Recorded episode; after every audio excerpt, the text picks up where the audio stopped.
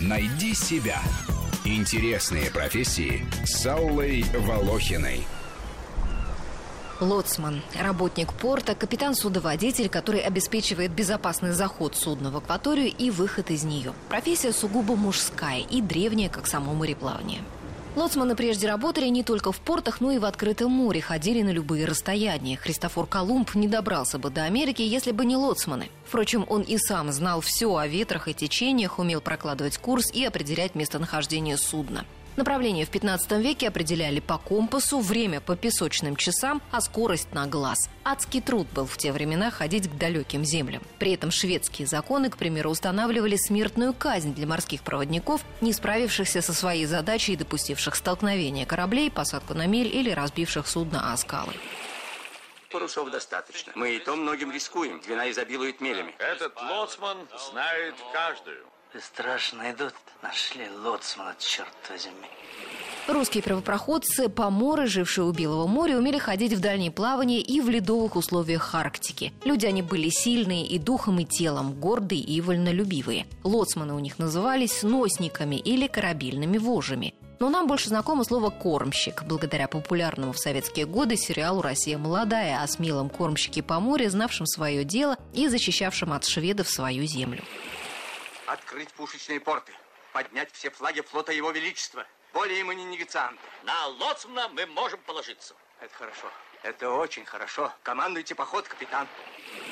Расцвет для лоцманского дела наступил, когда Петр I начал рубить окно в Европу. Первый российский император был не только проводником для страны в бурном море реформ, но и лоцманом в буквальном смысле, умел проводить корабли. Лоцманы были очень востребованы на Балтике, в устье Невы во времена морских битв со шведами. Шведы рады собачьи дети, что заимели кормщика, а у них и думки нет, во что им это все обернется. Понял, на что идем? Понял. Советую им поставить побольше парусов. Имея добрый ветер в корму, проскочим крепость и не понесем урону.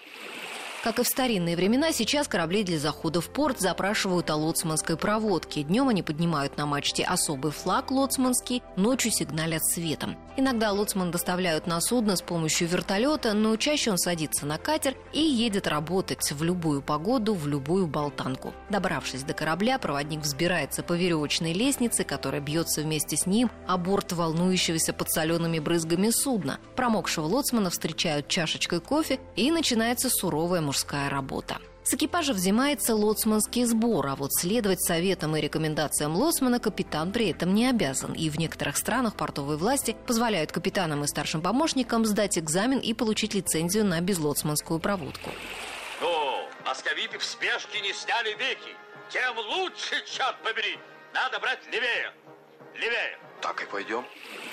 Однако в основном капитаны вынуждены полагаться на лоцманов, ведь те досконально знают все закоулки своих портов, а чтобы заниматься проводкой огромных кораблей и танкеров, лоцманы учатся лет 10. Они принимают присягу и обязуются хранить в тайне от посторонних информацию об особенностях фарватеров и акваторий. Но хотя движением судна в порту и управляет проводник, ответственность за безопасность и сохранность корабля продолжает нести капитан. Лоцманы за свои ошибки в судебном порядке практически не отвечают.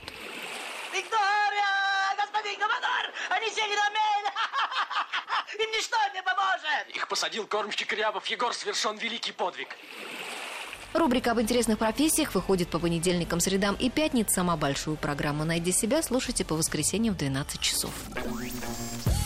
Найди себя. Интересные профессии с Аллой Волохиной.